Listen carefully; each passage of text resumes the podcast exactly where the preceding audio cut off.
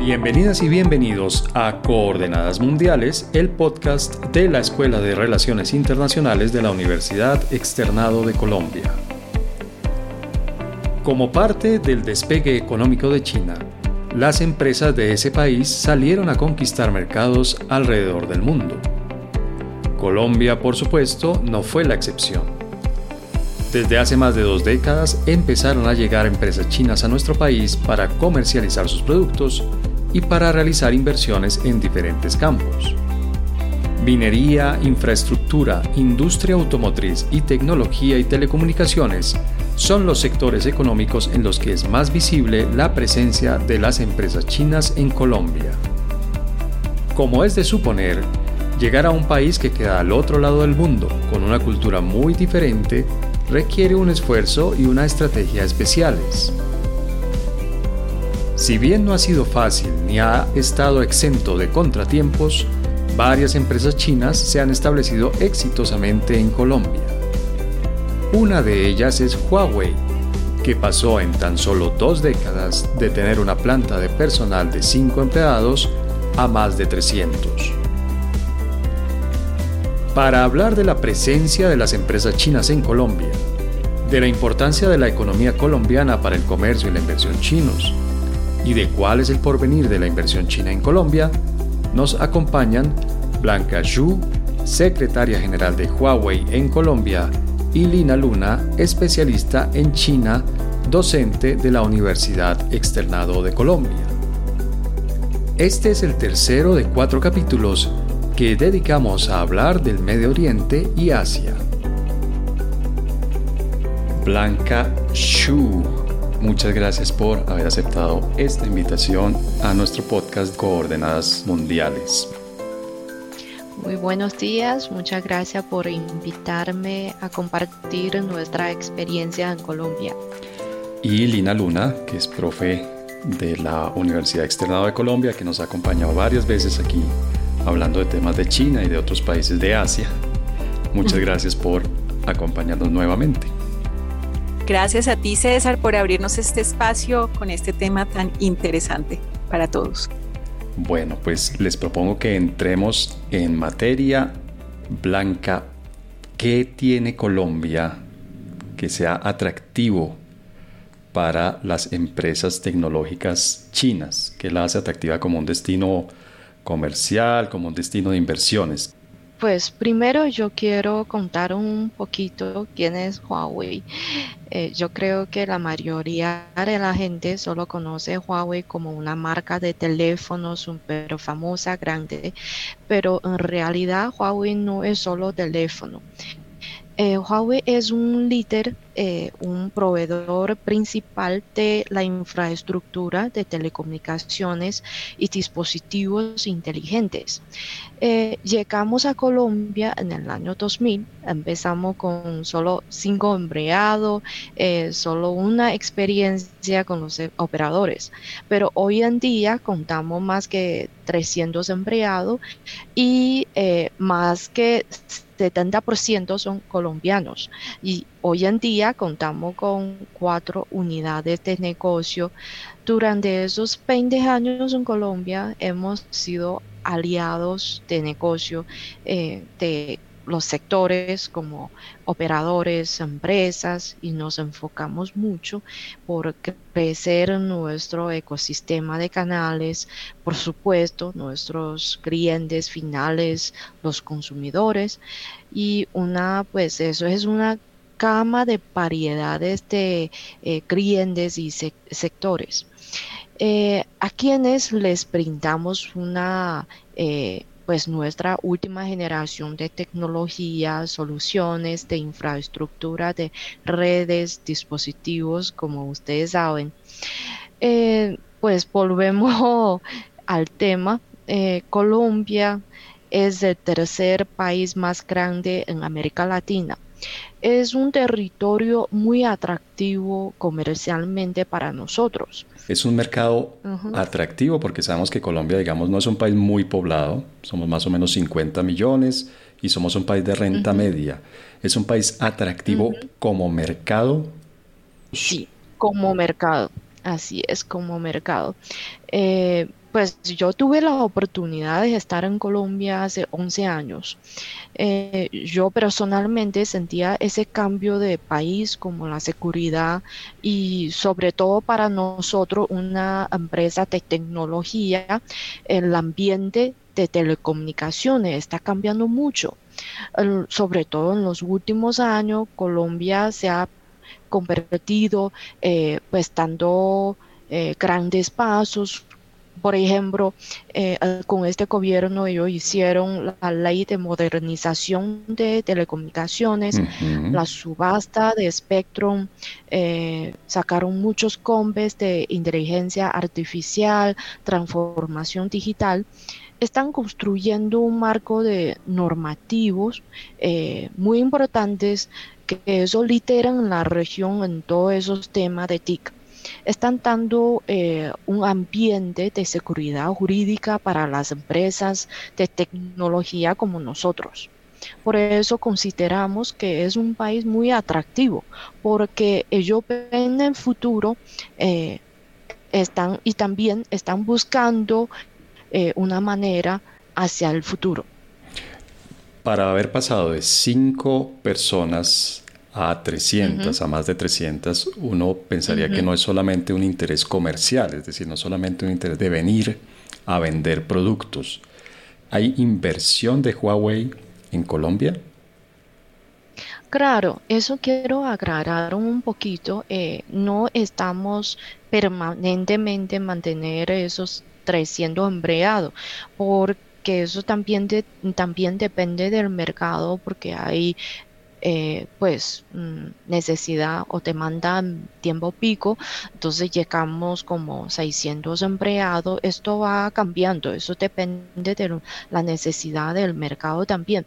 Eh, impresiones, claro que tenemos todo lo que eh, pues Huawei anualmente hacemos muchas compras locales, eso es inevitable, todos los servicios estamos dando eh, aquí localmente, entonces invertimos mucho en este mercado como mencionaba. Eh, en nuestro ecosistema, nuestro, ¿cómo se llama?, aliados en construir nuestro negocio en este país.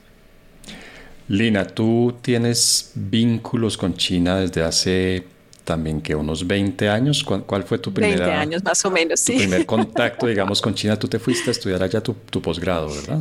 Yo, yo empecé a, a, estudiar China desde mi pregrado, ¿sí? O sea, como que tomé todos los seminarios sobre China y ahí ya empezó a haber un contacto con la embajada pero me fui como tal a China en el 2007, justo para los Olímpicos del 2008. Entonces me tocó ver toda esa transformación en Beijing ah, durante esos años y, bueno, fue, fue un proceso bastante interesante. Pero sí, en general podemos decir que llevo 20 años más o menos en contacto con China. Y luego, pues obviamente regresaste al país. Tú has visto, digamos, durante estos 20 años has visto no solamente la transformación de China, sino la transformación de las relaciones económicas entre China y Colombia. ¿Qué información recibes tú de por qué Colombia puede ser un destino atractivo para las empresas chinas de tecnología específicamente? Ha habido varias, digamos, eh, diferencias en estas relaciones. No han sido tan dinámicas como quisiéramos. O sea, si uno comparara las relaciones de, de, Perú, de Chile, de Ecuador con China versus las relaciones de Colombia, la verdad es que no son ni tan dinámicas ni tan profundas. Pero es cierto que en los últimos años han mejorado. Es decir, cuando yo empecé a trabajar con temas de China, casi nadie hablaba de China o hablaban de China de manera bastante ignorante, ¿no? Eh, la embajada hacía un montón de esfuerzos por tratar de, eh, sí, como llamar la atención, de, tener eh, visitas de alto nivel y demás. Y de hecho hubo como un pequeño boom con los Olímpicos del 2008 que China se puso como en el foco mundial y entonces en Colombia pasó lo mismo. Muchas personas empezaron a buscar a China como, como mercado, como inversor. Eh, pero ese boom duró unos años y ya está, ¿sí? Yo diría que después hubo un cambio interesante eh, respecto a la presencia de China en Colombia durante el gobierno Santos cuando empezó todo el tema del proceso de paz y la Alianza del Pacífico. Es decir, como que esos dos eventos, el de Colombia uniéndose a la Alianza del Pacífico y luego toda la promesa de la paz, hacen que, China que Colombia se vuelva aún más interesante para, para varias empresas eh, extranjeras, sobre todo pues y, chinas en particular. Eh, y ahí empieza a pasar un poco lo que Claudia, lo que Blanca también nos contaba, ¿no? Y es que empieza a verse como, como un ambiente un poco más confiable para inversiones chinas. Yo creo que sería muy interesante que Blanca nos contara un poco de la historia de cómo Huawei logra establecerse en Colombia, porque fueron pioneros definitivamente. O sea, Huawei al principio era una una oficinita chiquitica tratando de entender cómo funcionábamos los colombianos y tengo entendido que, es fácil. Me imagino que es fácil entenderlo. Imagínate, ni nosotros nos entendemos, pero eh, fue un proceso de adaptación, creo yo, por lo que yo vi desde afuera, bastante eh, interesante. Y hoy en día podemos decir que a partir como desde eh, finales del 2015-2016 empieza a abrirse aún más el tema de la inversión extranjera en China en Colombia. El sector de, comunicaciones efectivamente tiene el 65.60% de esta inversión. ¿sí? Luego le sigue el automotor con 9.29%, luego máquinas y equipos comerciales 9.16% y así por, por, el estilo, pero el sector de comunicaciones claramente es el más grande y yo creo que Huawei tiene mucho que ver con eso. Que eso sí que no lo cuente Blanca, pero, pero Huawei tiene mucho que ver con, con ese, ese, ese nuevo espacio comercial en Colombia. Pues precisamente, Blanca, te quería preguntar qué tan fácil o difícil es para una empresa china venir a trabajar en Colombia. Eh, pues Siendo una empresa china, pues obvio esa diferencia de cultura no es tan fácil. Eh, Huawei lleva, pues nuestra apariencia está en más que 170 países y regiones, eh, entonces siempre es importante para nosotros eh, localizarnos y adaptar, eh, respetar la cultura local, porque pues establecer un país no es solo pues vamos a llevar a todos los chinos, eh, trabajar todos los días con los chinos, no es así. Como mencionaba antes, sí, Huawei aquí en Colombia, eh, la mayoría de los empleados sigue siendo colombianos. Entonces necesitamos crecer junto con nuestros empleados locales para que se sientan esta empresa se pertenecen a ellos. Eso es muy importante para nosotros. Y otra, yo creo que otra cultura importante para eh, una empresa china es, eh, por ejemplo, la tolerancia persistente, eh, paciencia. Esas son características que decimos que siempre llevan eh, los chinos. Yo creo que siendo como empresa china también tenemos esas marcas. Bueno, marcas buenas. Claro. y entonces, eh, sí, eso es para nosotros una parte muy interesante y la empresa siempre tanto énfasis eh, pues de esta parte que hay que en donde estamos siempre trabajamos por el país y decimos, pues para mí, Huawei Colombia es una empresa colombiana. Entonces, nuestro, eh, nuestra inversión es importante para el país. Eh, nuestros aportes también es importante para el desarrollo de Colombia, no es de China. Ustedes tienen una buena cantidad de, de empleados colombianos, una buena cantidad de sus empleados son colombianos. ¿Qué tan fácil o difícil es trabajar con colombianos? Mm, no es tan fácil porque yo creo que todos los chinos como yo, cuando eh, llegan al país, pues llegan a América Latina, necesitan un tiempo muy largo para adaptarse. Sobre todo eh, en China Mm, siempre decimos que pues los empleados son muy disciplinados. Yo no dice, yo no digo que ustedes no, pero ustedes antes de trabajar siempre van a preguntar por qué. Eso es importante de saber por qué estoy haciendo eso, cuál es el sentido.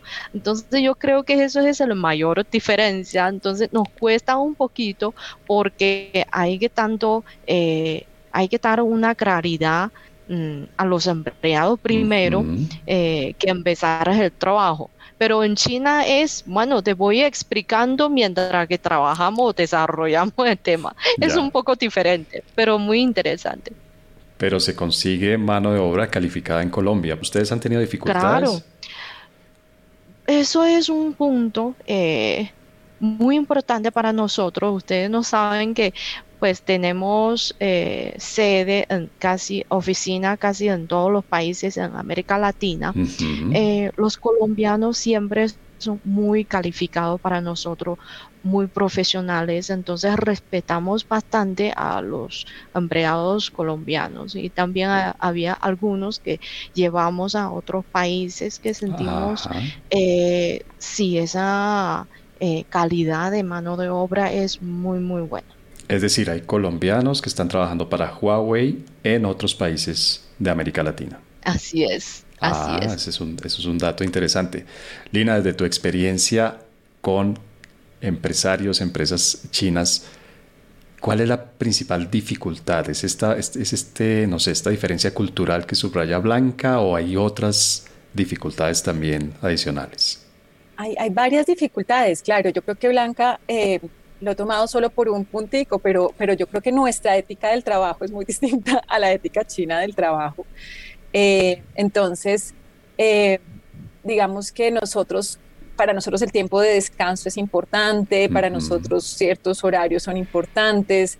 Eh, terminamos, claro, cumpliendo, diría yo, obviamente no podemos generalizar, ¿no? Terminamos obviamente cumpliendo con la labor, pero peleamos más con ese cumplimiento de esa labor que los, que los trabajadores chinos, que son como, hay que hacer esto y se hace. como esto es un archivo de audio, la grabación la hacemos obviamente a través de, de un programa de teleconferencia. Estoy viendo la cara de Blanca mientras, mientras Lina habla de la ética del trabajo del cumplimiento. Hay una sonrisa. Lo único que voy a decir es que Blanca en este momento tiene una sonrisa que no se puede borrar de la cara.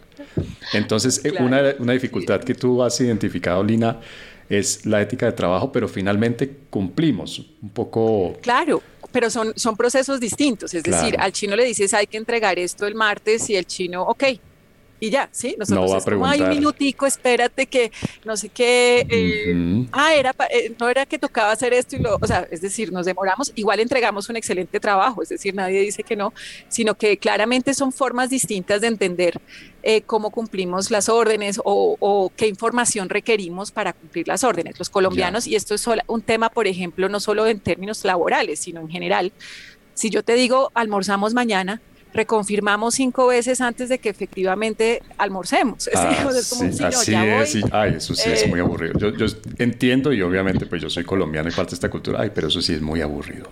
Es muy aburrido. Confirmar en cambio, y reconfirmar al principio era como, sí, entonces mañana nos vemos, como yo pensando en estilo colombiano, sí, mañana nos vemos. Ahí llegaban a las 12 y yo, ah, al fin sí, o sea, como que no, son, son ese tipo de diferencias culturales que tenemos que yo creo que influyen en el trabajo, pero obviamente llega un momento en que todos nos adaptamos, ¿no? Yo lo que he visto en mis experiencias trabajando con, con chinos han sido muy bonitas porque tanto nosotros nos levantamos un poco de hacer más cumplidos con la palabra, con la hora y con la puntualidad, y ellos se relajan un poco también, ¿no? Ah, o sea, como bueno, está bien, como, como, sí, como que disfrutan mucho, terminan disfrutando un poco de, bueno, pero este folclorismo nuestro.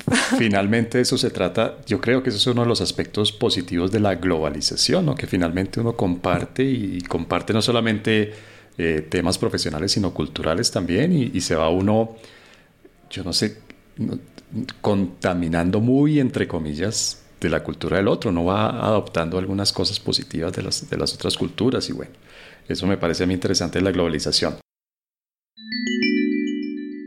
Este podcast es patrocinado por el Diplomado en Economía y Geopolítica de Asia, un programa que brinda las herramientas necesarias para comprender, analizar e interactuar acertadamente en diferentes niveles con Asia. Estas herramientas tienen un amplio espectro de aplicación, tanto en negocios, análisis comparado de política exterior, pública e industrial, así como en la identificación de oportunidades laborales y económicas. Inicio de clases, primero de julio.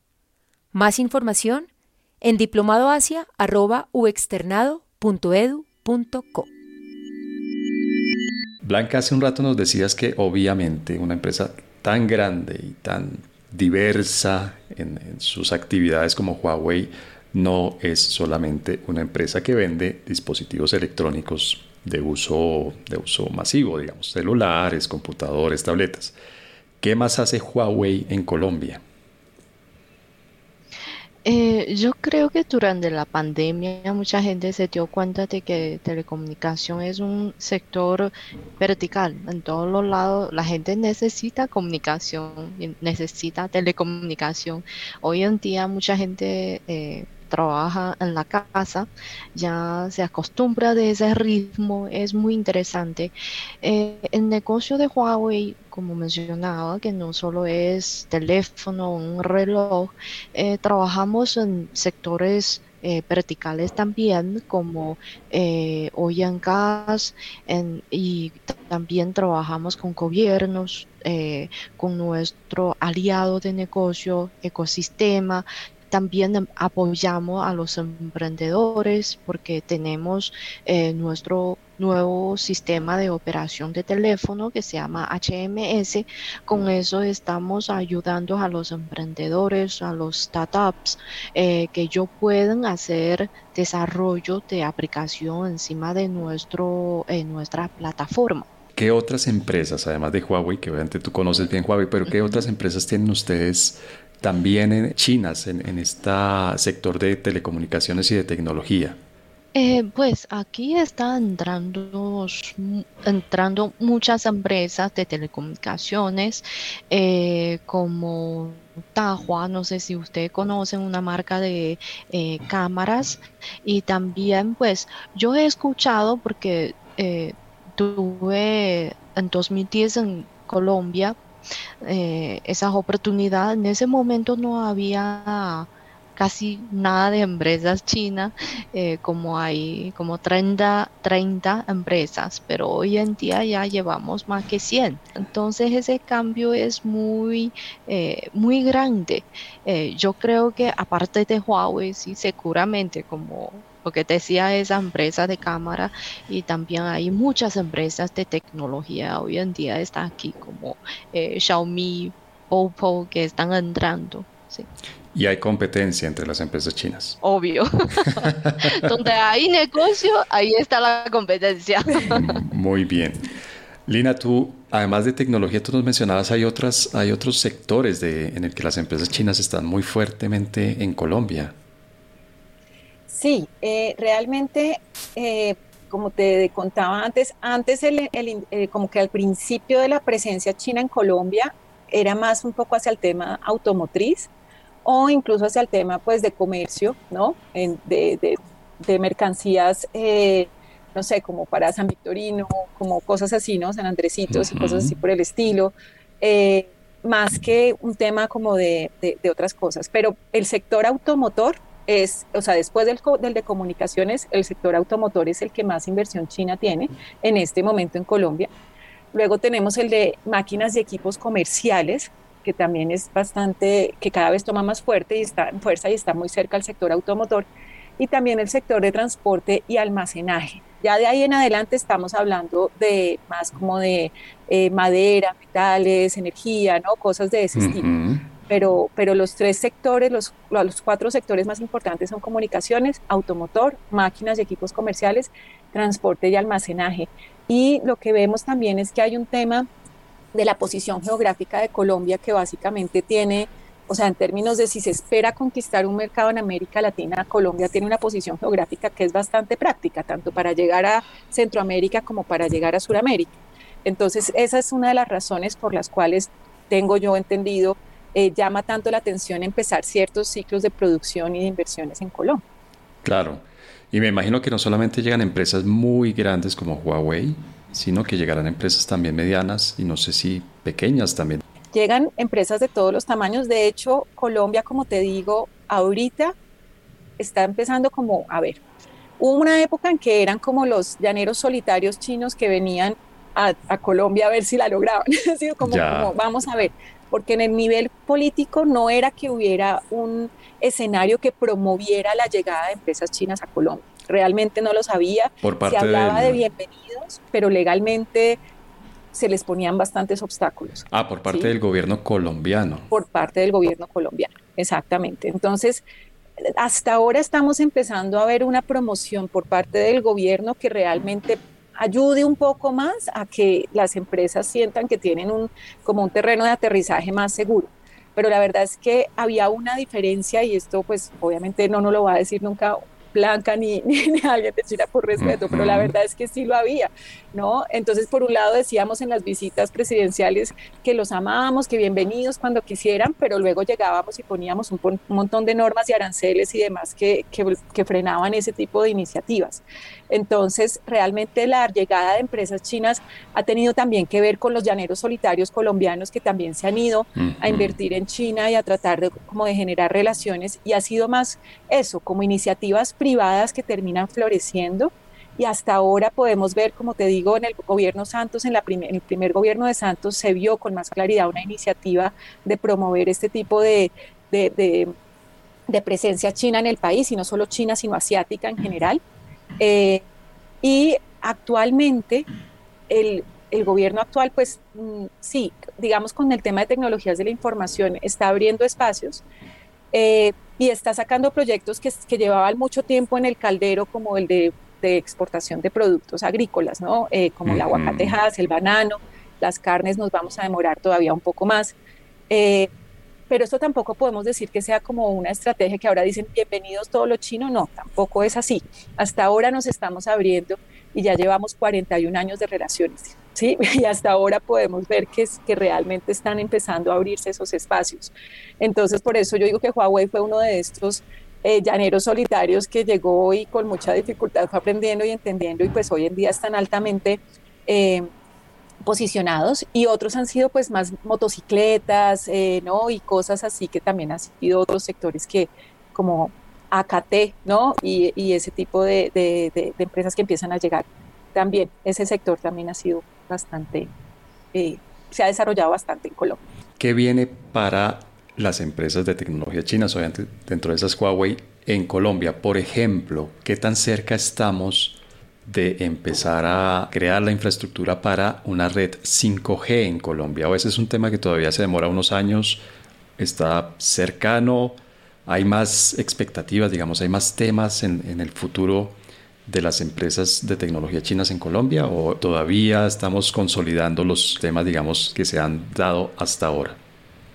El tema de 5G yo creo que pues mucha gente está eh, diciendo con la 5G se va a desarrollar mejor económicamente para el país. Yo no niego eso. Eso es una buena tecnología. Seguramente va a ayudar bastante al crecimiento de la economía. Eh, sobre todo decimos con la banda ancha va a ayudar bastante eh, los sectores. Por ejemplo, eh, hoy en día con 5G están haciendo muchas nuevas aplicaciones para mina. Entonces en el futuro uno no va a manejar eh, eh, esas máquinas pesadas dentro de una mina, sino eh, un auto automanejo. Una especie de dron o de... No, sí.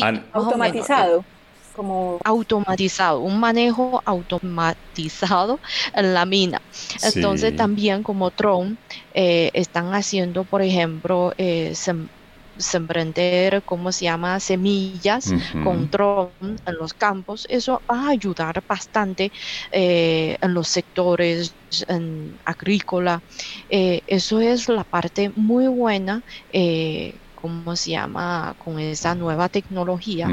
También tenemos que ver, mientras que buscamos la manera de poner esa nueva tecnología en Colombia, y cual yo veo que el gobierno, sobre todo Minty, que está trabajando bastante en el tema de conectividad en este país también, porque eh, decimos en Colombia la conectividad todavía está en el camino. Eh, según lo que yo sepa, tiene 50% eh, de la conectividad, entonces eso significa todavía falta para conectar por ejemplo, 20% más de la población. Entonces, pero lo bueno es que yo veo que el, gobierno y los operadores están trabajando eh, íntimamente sobre ese tema. Estaríamos pensando, estaríamos viendo, proyectando que en Colombia se empezarían a atender las redes de 5G en un año, en dos, más tiempo mm, todavía. Puede ser. Puede ser. puede ser, puede ser, porque ya desde el año pasado en Mintic ya inició la iniciativa de poner pilotos de 5G, ya eh, tuvimos la oportunidad de participar. Eh, yo veo que otras empresas también están haciendo pues pilotos con eh, los operadores. Entonces eso es una buena señal. Yo creo que va a llegar muy pronto. Y además de 5G, ¿qué otros temas, qué otros frentes de trabajo hay en el mundo de tecnología y telecomunicaciones en los próximos años en Colombia? Que obviamente nos puedas contar. Bueno, eh, por ejemplo, bueno, yo voy dando ejemplos de mi empresa. Estamos buscando siempre nuevos sectores. Por ejemplo, eh, estamos eh, trabajando con nuestro, nuestro, ¿cómo se llama? Unidad de negocio. Es totalmente nuevo. De, de la nube. Entonces, bueno, eso va a ayudar mm, en la, ¿cómo se llama? La construcción de ecosistema de, eh, de los startups, de nubes también. Y lo nuevo es la energía. Eh, Huawei tiene la solución de impresores de eh, paneles solares también, de cómo se llama energía nueva.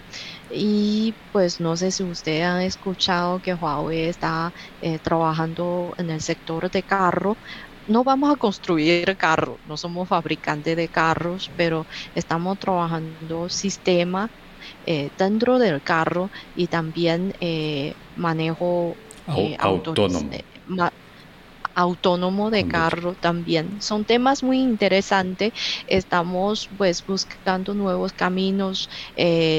Huawei anualmente, pues globalmente, invertimos más que eh, 10% de nuestro ingreso de desarrollo, eh, ¿cómo se llama?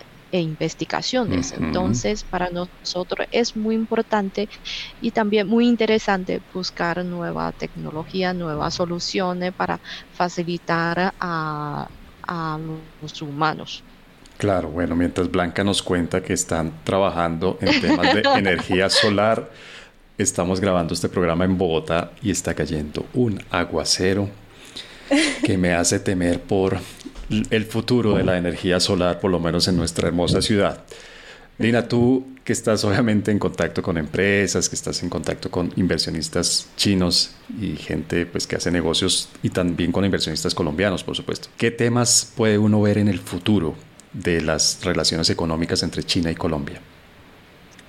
Bueno, hay ahorita un pequeño giro que va a suceder y tiene que ver con el decimocuarto plan quinquenal chino, ¿no? Que, que nos habla de unas nuevas prioridades de China y unas nuevas demandas de China. Y yo creo que cualquier empresario que esté pensando en un negocio que pueda durarle por lo menos 15 años con muy buena rentabilidad, debería mirar a este plan quinquenal porque queramos o no, la, el gran mercado seguirá siendo China y el gran reactivador de la economía global después de la pandemia seguirá siendo China. Dentro de este espectro hay una, un, un aspecto importante que es el de seguridad alimentaria. Nosotros tenemos que ser realistas también en qué tenemos para ofrecer. Por un lado, tenemos para ofrecer servicios, de eso no hay nada que, o sea, es, en ese sentido creo que Colombia tiene una ventaja gigantesca y que debería enfocarse en fortalecer los servicios que puede, que, pues, que, puede, que puede ofrecer desde diferentes aspectos, ¿no?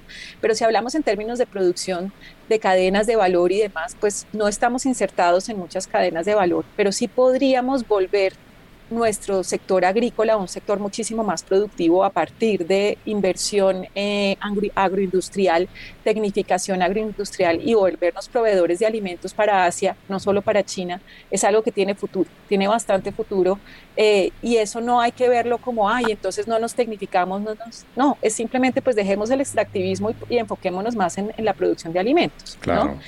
Eh, vemos, por ejemplo, las empresas colombianas se acercan a China más en temas de logística, puertos, infraestructura, eh, ¿no? O sea, eso es, eso es mutuo, ¿no? Tenemos la iniciativa de la Franja de la Ruta China que obviamente seguirá el camino de la infraestructura y vemos que China de hecho está entrando con fuerza en Colombia en infraestructura por fin, ¿no? Porque ya en otros países hace rato ya ha construido la infraestructura de casi todo Ecuador, Perú, Chile, pero, pero, pero acá no, ¿no? Pero además aquí en esta ciudad de, este clima extraño. Aquí en esta ciudad tenemos un ejemplo grande de eso, que es la primera línea del metro, ¿no? Va a ser construida por una empresa china, una empresa de ingeniería china. Exactamente. Entonces, eh, y no solamente por, eh, bueno, listo, ahorita, ahorita es el metro, pero no sabes la, la, cantidad de empresas chinas que han intentado participar en diferentes ¿no? convocatorias para, para construcción, no sé, el dragado del río Magdalena, el hospital de no sé qué, ta, ta, ta, y fue muy grande y muy largo el proceso de aprendizaje para esas empresas para lograr ganar, sí, o sea, finalmente lograr acceder a esos contratos. Y ahora entonces tendremos el hospital de Usme, eh, también hay como un proyecto energético interesante en Antioquia, ¿no? Entonces yo creo que por un lado en términos de China aquí, o sea, de, que llegue China acá, el sector de telecomunicaciones y servicios, obviamente, eh, pero creo que después va a ser el, tema de energías renovables eh, y el tema de infraestructura. Claramente son los que más veremos en los próximos años. Pero de Colombia hacia China, creo que es interesante que evaluemos cómo podemos insertarnos en esos temas que China está proponiendo, que son los que van a ser prioritarios, porque uno, o sea, todo tiene un enfoque medioambiental y sostenibilidad. ¿sí? Entonces, en ese sentido, va a haber un momento en que el petróleo y el sector extractivo pues van a sufrir bastante en la demanda. O sea, todavía no, obviamente todavía falta tiempo, pero, pero en el largo plazo sabemos que el mundo va hacia allá, ¿no? Pero pues se, se tomará tiempo. Y ya estamos viendo, por ejemplo, la disminución de la demanda por carbón, ¿no? Ya, ya es una realidad. El carbón cada vez es menos demandado y no podemos seguir enfocándonos, por ejemplo, en, en, ese tipo de energías. En cambio, energía eólica, energía solar, energía... Pero no, en Bogotá. que se hace con que están haciendo con el agua salada, ese tipo de cosas eh, sí tienen mucho más futuro y pueden llamar más la atención de inversores chinos, por ejemplo, ¿no? Más el tema que les digo de seguridad alimentaria, ¿no? Eh, ahí deberíamos, y es, lo que pasa es que ese tema de exportar alimentos requiere de un trabajo también político, o sea, no es solamente, o sea, aprobar los protocolos fitosanitarios no es solo un tema técnico, es un tema bastante político también. Por ejemplo, Colombia, que es el mayor productor de flores, pero realmente la mayoría de flores que llegan a China son de Ecuador. Y eso tiene que ver con que las relaciones de Ecuador con China son mejores que las de Colombia, ¿no? Entonces, el punto ahí es si, si, me, si vamos mejorando un poco en, en, esas relaciones y profundizándolas y volviéndonos mejores socios con China, hay espacio para muchos de los sectores tradicionales colombianos eh, que bien manejado podrían ayudar eh, a muchísimos temas. Por ejemplo, Blanca este, nos habla de los drones. Y este es un tema complejo para Colombia, pero es un tema que necesitamos y es el tema de, de, de, los, de la erradicación de cultivos ilícitos. Y se dice que los drones son un, como, un punto medio entre la aspersión eh, con avionetas y, la, y, la, y, quitarlo la con la mano, la, eliminación manual. Eh, los drones son altamente eficientes en, ir específicamente al punto donde está el... Eh, sí, ahí hay un espacio de cooperación bastante interesante que puede ser bastante útil para Colombia. Entonces, temas hay bastantes. El punto es eh, que pongamos toda esa creatividad colombiana y esa iniciativa colombiana a pensar en nuevos temas. Tenemos que darnos cuenta que están cambiando los temas, que el mundo está cambiando, que China es el gran líder de este cambio, queramos aceptarlo o no, y que tenemos que mirar a qué va a demandar China a futuro para decidir qué podemos ofrecer. La recomendación bibliográfica de Coordenadas Mundiales. Blanca, si la gente que nos está escuchando quiere conocer un poco mejor el mundo empresarial chino, por supuesto, cómo se manejan los negocios, cómo se maneja el comercio, las inversiones, todo esto que nos has contado de la ética de trabajo china, por ejemplo. ¿Tú qué les podrías recomendar que vean? Yo creo que el mejor libro, y yo creo que la mayoría de, de, los comerciantes saben que es el libro que se llama Sun Tzu no sé si Lina me ayuda a traducir cómo se pone el nombre en español. ¿El, arte de la guerra te refieres de Sun Tzu? Sí, ajá, sí. Ah, para, conocer el mundo empresarial chino hay que leer El arte de la guerra de Sun Tzu.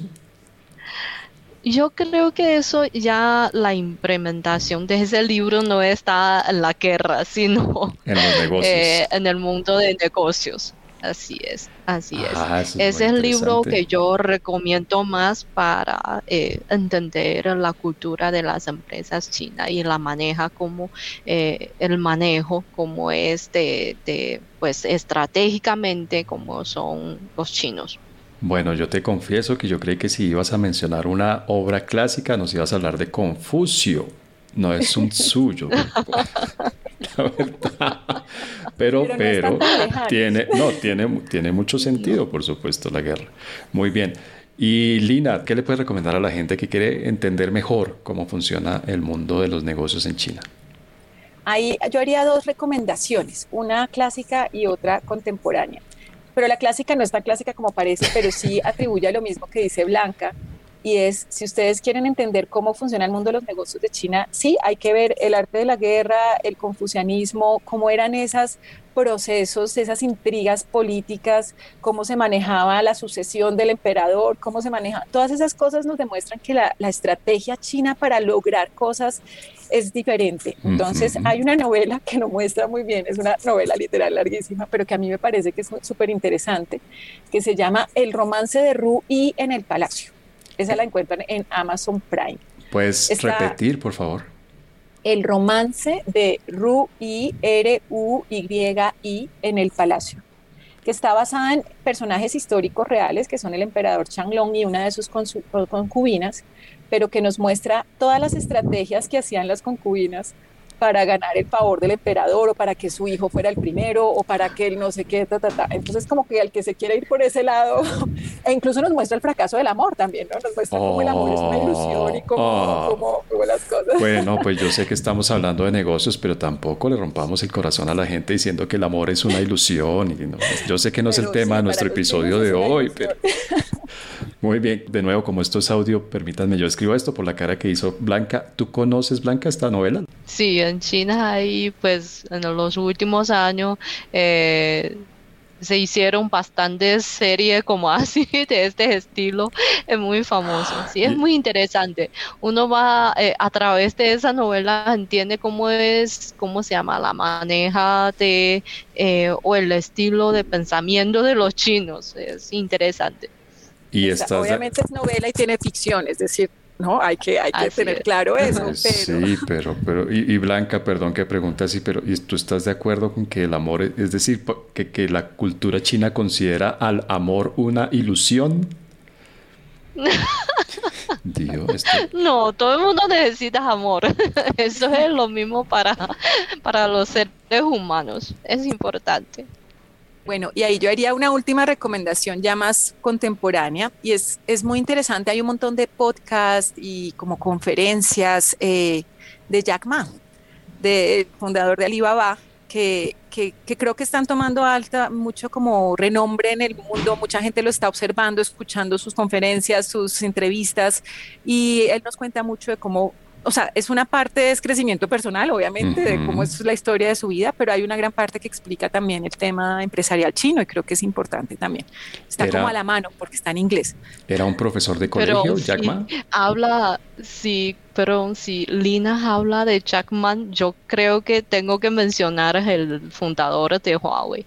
Es pues un gran héroe para nosotros porque el señor empezó su negocio eh, a los 42 años, empezamos alrededor de 84, de, eh, el año 84, eh, pues no es un año pues lleno de cambio en China, pero fundó ese negocio en China no fue fácil, pero pues dentro de 40 años logramos bastante.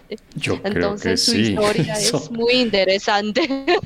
Y se puede, eh, Blanca, y se puede encontrar esa historia en, en, algún sitio, quiero decir, esa historia existe como un libro, o como videos o algo así, ¿es posible?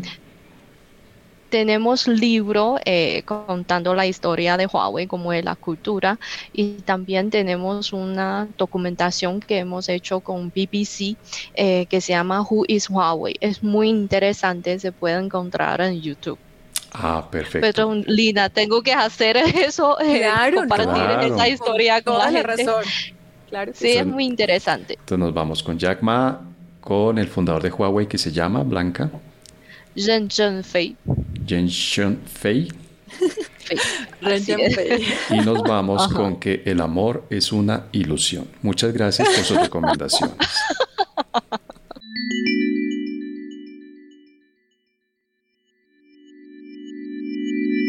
Blanca Shu, muchas, muchas gracias por haber aceptado esta invitación. Esto se vuelve un poco el lugar común de mis despedidas, pero es que yo me entusiasmo con los temas y, un tema tan, tan, tan apasionante y que despierta tanto interés como cómo hacer negocios con empresas chinas, como las empresas chinas vienen a hacer negocios a Colombia, a América Latina.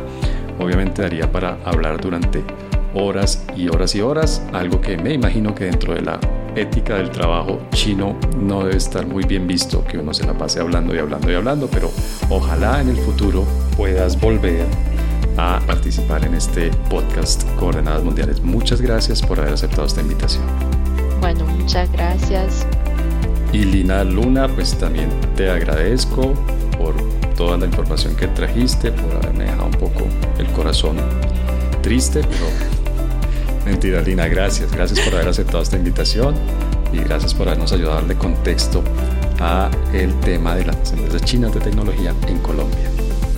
Gracias a ti, César, y a Blanca y a Huawei por este espacio. Es interesantísimo escucharlos. Eh, es una empresa que yo personalmente admiro muchísimo eh, y considero que es un gran valor agregado pues tener a Huawei en Colombia. Entonces, muchísimas gracias por, por aceptar esta invitación y gracias a ti, César, por este programa tan interesante y por esta invitación y por abrirnos este espacio.